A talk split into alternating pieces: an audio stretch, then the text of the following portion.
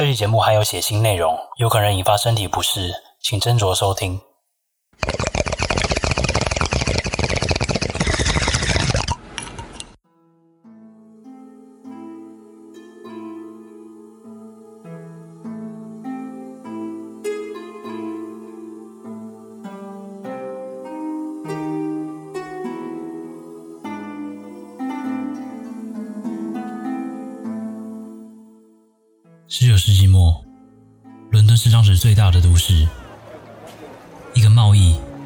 金融的大熔炉。每天有数以千计的商船在伦敦进行着交易。但在一八八八年的秋天，伦敦首都的东区发生了一个可怕的故事，引起了当时整个世界的骚动。一个接着一个，伦敦东区的贫困妇女。沦为开膛手杰克的受害者。尽管警方进行了广泛的追查跟搜捕，开膛手从没被抓住，一直到谋杀突然的结束，留下了犯罪史上最大的谜团。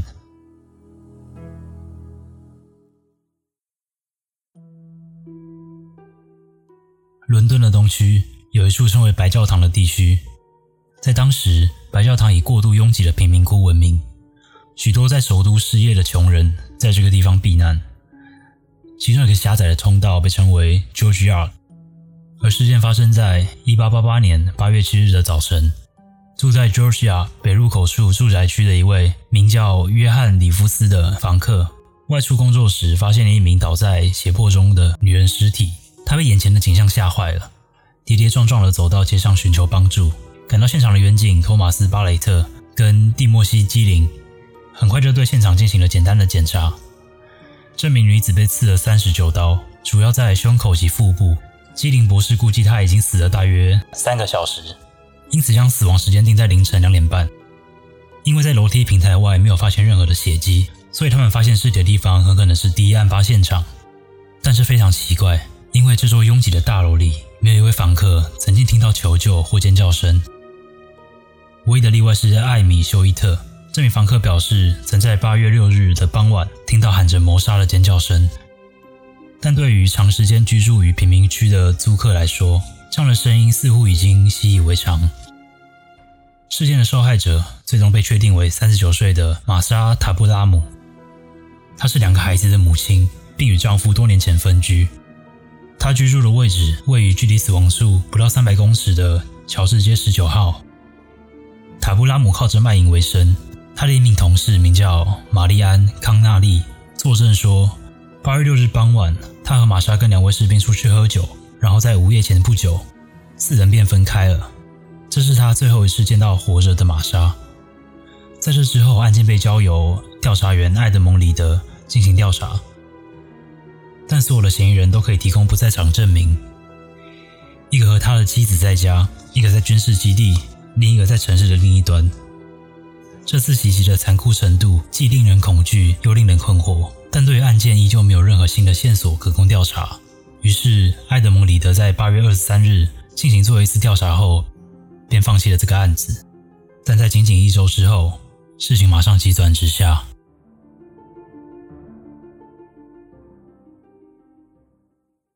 八月三十一日上午，两名互不认识的陌生人在人行道上发现了一具女性尸体，手摸起来冰冷。似乎已经死亡一段时间。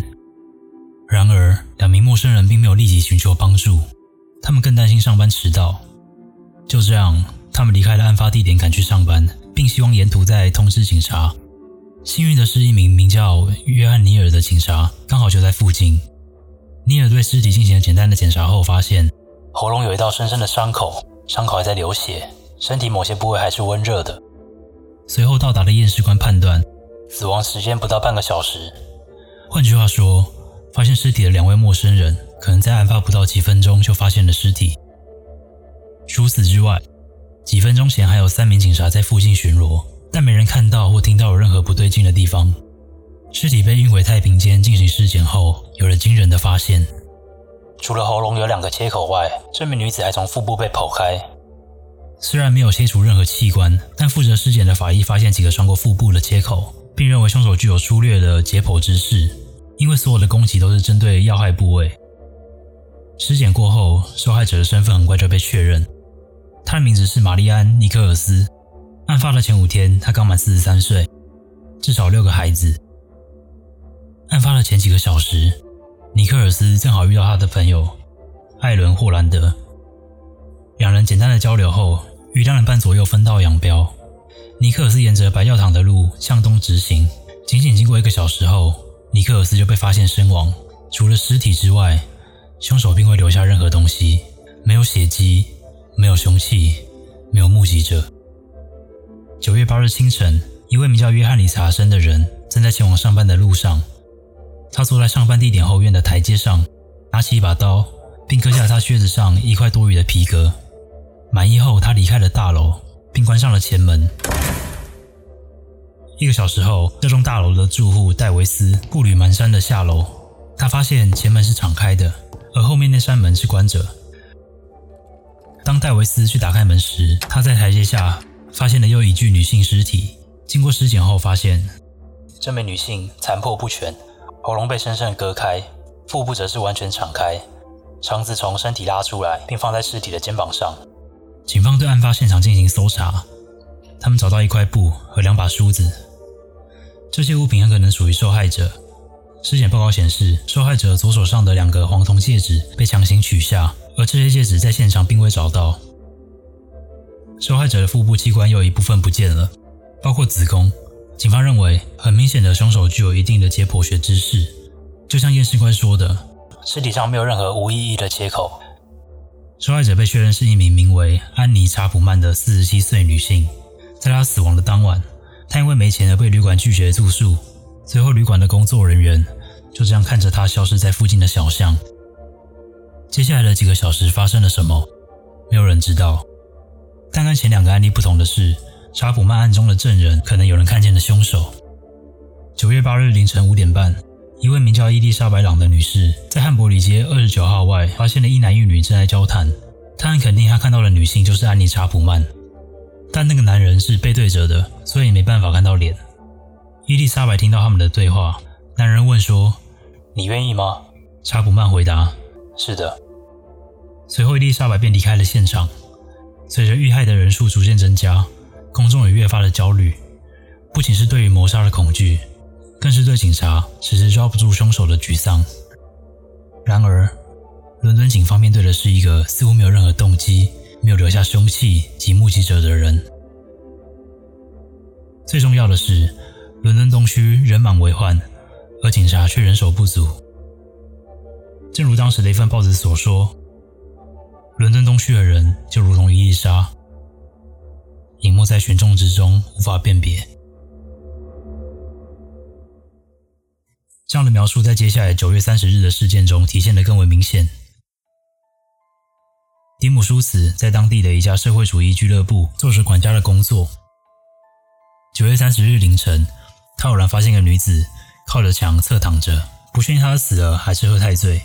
迪姆舒茨冲进俱乐部查看他的妻子是否安好，在确定妻子没事后，迪姆舒茨便通知其他俱乐部的成员。于是很快，外面就聚集了一小群人。他们发现这名女子的喉咙被可怕的割断，血还在流，但依然没有发现凶手的任何踪迹。这次与之前的受害者不同是，他只有喉咙受伤，没有腹部残缺。与此同时，在穿过城市不到一公里的地方，同一天的早上一点半。爱德华·沃特金斯警官在一个名为米特尔广场的空地上巡逻。他大概每十三分钟会穿过广场一次。在他一轮一轮的巡逻广场时，他在凌晨一点四十四分发现了一个女人的尸体躺在地上，喉咙被割破，肠子已经流了出来，肚子被撕开，整个人倒在血泊之中。两起案件相距不到一公里，这引起许多人的猜测。或许迪姆舒茨在俱乐部发现尸体时，他其实不小心中断了谋杀的过程。凶手当时可能被困在俱乐部的院子里，因为俱乐部大门的一楼是唯一的入口。但当迪姆舒茨冲进俱乐部想查看妻子时，凶手看到了机会，便从大门离开。如果从俱乐部直接前往米特尔广场，只需要十五分钟的时间，凶手有足够的时间去寻找下一位受害者。但必须强调的是，这个推论纯属猜测。甚至没有证据表明这两起谋杀案有任何相关。俱乐部的女子被确认为四十四岁的伊丽莎白·史崔德。她是一名瑞典移民，在伦敦生活了将近三十年。丈夫去世后，她以卖淫为生。在案发的那天晚上，有许多目击者都看到过伊丽莎白。先是在十一点左右被目击到陪伴一位穿着体面的男人，之后在大约午夜的前一刻，有人看到伊丽莎白正跟一位穿着得体的男人交谈。这个人据称有个文职员的外表。虽然有众多的目击者看到过伊丽莎白的行踪，但不清楚这些描述中的男子是同一个人，还是伊丽莎白与多个客户搭讪。这些目击者中，唯一值得一提的是一位名叫施瓦茨的人。在大概凌晨十二点四十五分时，他亲眼目睹一名男子在俱乐部的入口处将一名女子摔倒在地。这名女子尖叫了三声，但声音不大。而施瓦茨没有试图干预，而是赶紧过马路。但他似乎听到袭击女子的人对现场的第三人大喊 “Limpisky” 这个名字。从表面上来看，这个故事似乎表明凶手还有一个同谋。但是此案主要的调查员之一弗雷德里克·艾柏林有一个非常不同的解释。Limpisky 这个姓氏在1887年的时候声名狼藉，因为当时有位名叫 Israel Limpisky 的犹太人被判犯下谋杀罪。Limpisky 这个姓氏就成为当时反犹太主义的代名词。所以，施瓦茨听到 Limpisky，有可能是陌生人对施瓦茨喊的，因为施瓦茨被描述为具有显著的犹太人外表。而在另一处案发地米特尔广场，大批的民众涌入现场，所有人都被他们病态的好奇心驱使，想要一睹尸体。尸检结果显示，凶手摘取了几个器官，包括子宫和左边的肾脏。根据验尸官的说法，这种行凶方式需要大量的知识。米特广场的尸体被确认是四十六岁的凯特琳·埃多维斯。在他去世的那天晚上，埃多维斯一直在外面喝酒，一路喝到八点半。但他喝得太醉了，走在街上被护送到警局休息，直到凌晨一点。离开警局后，有目击证人表示，埃杜维斯跟一名男子在米特广场附近闲逛。男子看起来像一名水手，脖子上围着一条红色的手帕。然而，目击者只注意他们十分钟左右就离开了。这个案件的悲惨之处在于，即便附近人来人往，甚至警察在附近关注着米特尔广场。理论上，这名警察应该对谋杀现场一览无遗，但他依然没有注意到任何可疑之处。或许是太黑了，以至于站在几公尺外的凶手方案无人察觉；又或是一名或多名的证人弄错了时间，导致出现误判。虽然凶手逃脱了，但也并非完全没有留下任何证据。在东北几个街区的一座建筑物，在入口处，警方发现了一块沾满血渍的破布。随后被证实，这块破布是凯瑟琳·埃多维斯所穿的围裙撕裂的部分。破布显然是凶手撕掉的，并在逃跑时被丢弃的证据。这块破布上写有这样的一条讯息：犹太人不是无辜被怨恨的民族。直到今天，这条讯息的含义跟写讯息的人是谁，仍然存在许多疑问。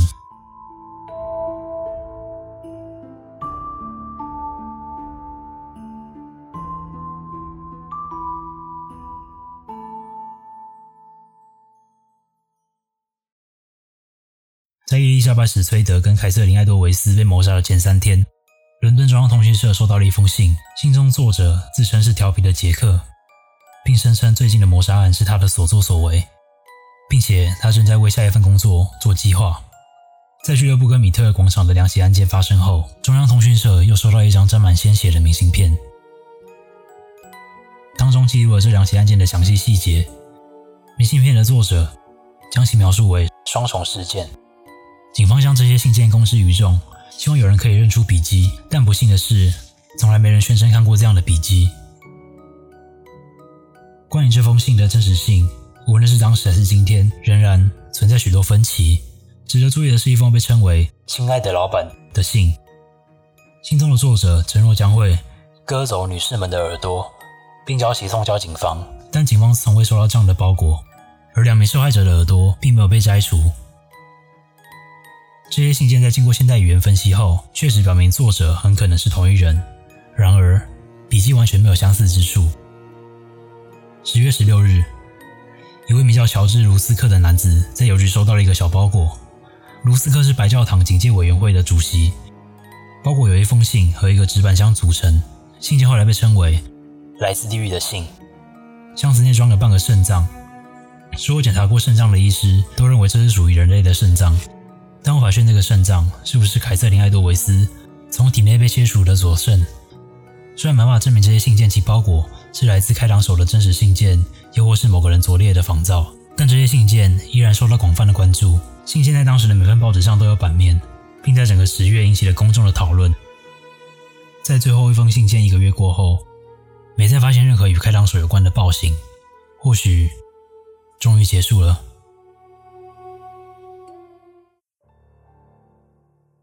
十月九日上午，一位名叫约翰麦卡锡的地主。因为他的一名房客迟迟未交房租，麦卡锡便派他的助手托马斯·鲍爷早上十一点去收钱。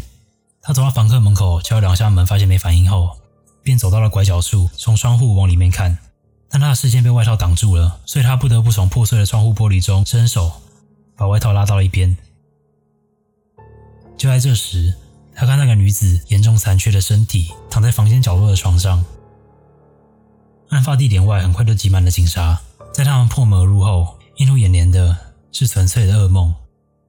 验尸官将尸体描述为全部切成碎片，腹部已被清空内脏，而喉咙则从四面八方切到骨头。尸体被严重毁容，周围散布着松散的器官。在房间壁炉的灰烬中，警方发现了几块被烧毁的衣服。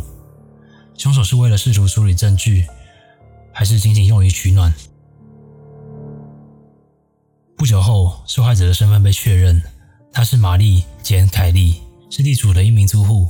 但这名女子的资讯笼罩在一片神秘之中。她大概二十多岁，有威尔士跟爱尔兰血统，是迄今为止最年轻的受害者，但没有找到这个名字的任何文件记录，因此她有可能使用的是假身份。无论如何，这名女子并不是一个人生活，直到身亡的前几天。他都还跟一位名叫约瑟夫·巴内特的人同居，直到十月三十日才因为巴内特不赞成凯利卖淫而分开。虽然这起案件依旧有许多的疑点，但玛丽简·凯利通常被视为开膛手的最后受害者。假设凯利确实是最后的受害者，所有人都想知道为什么？为什么凶杀案突然结束？开膛手是否因为害怕被抓而停止犯案？也许开膛手死于疾病，或甚至自杀了。又或是他已经移民到另一个国家，猜测的可能性几乎是无限的，也从不缺乏嫌疑人。但直到目前为止，并无明确的证据可以指出凶手可能是哪些人。而随着研究这起事件的人变多，被大家认定为嫌犯的嫌疑人也暴增许多，嫌疑人的身份遍及当时伦敦的各个阶层，甚至著名的小说家柯南道尔爵士也提出了自己的猜想。